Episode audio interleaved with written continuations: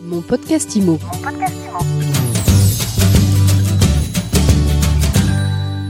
Bonjour et bienvenue dans ce nouvel épisode de mon podcast IMO. Nexity vient d'annoncer ses résultats dans un contexte, disons-le, plus que morose pour l'immobilier neuf.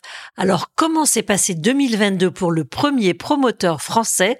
On pose tout de suite la question à sa présidente, Véronique Bédag. Eh bien, 2022, Nexity a fait euh, comme il fait toujours, c'est-à-dire que malgré un marché qui s'est retourné en milieu d'année, Nexity a respecté ses guidance et donc nous sommes au rendez-vous des engagements que nous avions pris en début d'année 2022. C'est important, c'est notre culture et nous continuerons euh, sur cette ligne. Ce retournement du marché, comment est-ce que vous l'expliquez? Eh Bien concrètement, il y a eu simplement euh, la guerre en Ukraine, qui était un événement évidemment majeur qu'on n'attendait absolument pas en janvier 2022. Cette guerre en Ukraine a entraîné un mouvement d'inflation très fort, qui a entraîné elle-même une réaction très forte des banques centrales, qui a augmenté les taux d'intérêt tout au long du deuxième semestre 2022, réduisant ainsi de façon façon très sensible le pouvoir d'achat immobilier des Français. Cette situation, qu'est-ce qu'elle a eu comme impact pour Nexity? Ça a donné que sur le marché global, euh, le marché est en retrait d'à peu près 26% sur l'année, avec une forte accélération au dernier trimestre pour le marché global. Nous, nous avons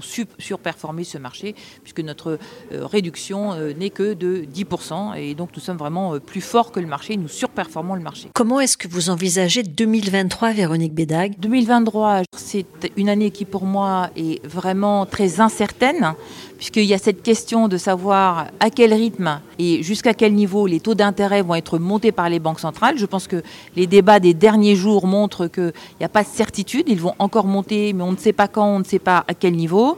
Et donc, dans cette année très incertaine, j'ai choisi une guidance prudente, mais une guidance que nous tiendrons.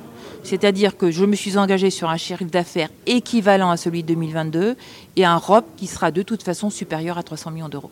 Que pourraient faire les pouvoirs publics, selon vous, pour améliorer le pouvoir d'achat des Français? Écoutez, je pense que le pouvoir d'achat des Français est durablement réduit par l'augmentation des taux d'intérêt. Il faut attendre qu'il y ait une pause dans cette augmentation et éventuellement une baisse. Mais en tout cas, ce qu'on constate aujourd'hui, c'est qu'il y a une demande de location qui arrive dans nos agences, qui arrive dans les résidences étudiantes, qui est très important. Il faut donc qu'on déploie l'offre de location, mais pour qu'il y ait une offre de location, il faut qu'il y ait des investisseurs institutionnels ou particuliers pour acheter les logements que nous mettons en location. Et donc vraiment, je pense que toute l'attention aujourd'hui des pouvoirs publics doit être tournée autour de ces investisseurs. Dernière question, Nexity vient de publier une étude sur les Français et la rénovation énergétique.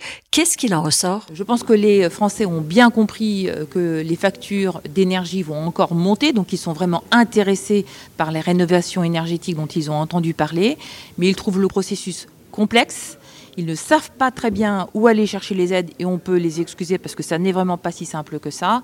Et donc, il faut qu'ils aient auprès d'eux des opérateurs comme nous, comme Nexity, on ne pense pas toujours à son syndic pour aller chercher de la rénovation énergétique, mais Nexity est un syndic qui pratique la rénovation énergétique depuis déjà des années. Eh bien voilà, ce sera le mot de la fin. Merci beaucoup Véronique Bédac d'avoir été avec nous aujourd'hui dans mon podcast IMO. Je rappelle que vous êtes PDG de Nexity, promoteur et syndic donc qui pratique la rénovation énergétique. Quant à moi, je vous dis à très vite pour un nouvel épisode de mon podcast IMO à écouter tous les jours sur MySuite IMO et sur toutes les plateformes. Mon podcast IMO. Mon podcast IMO.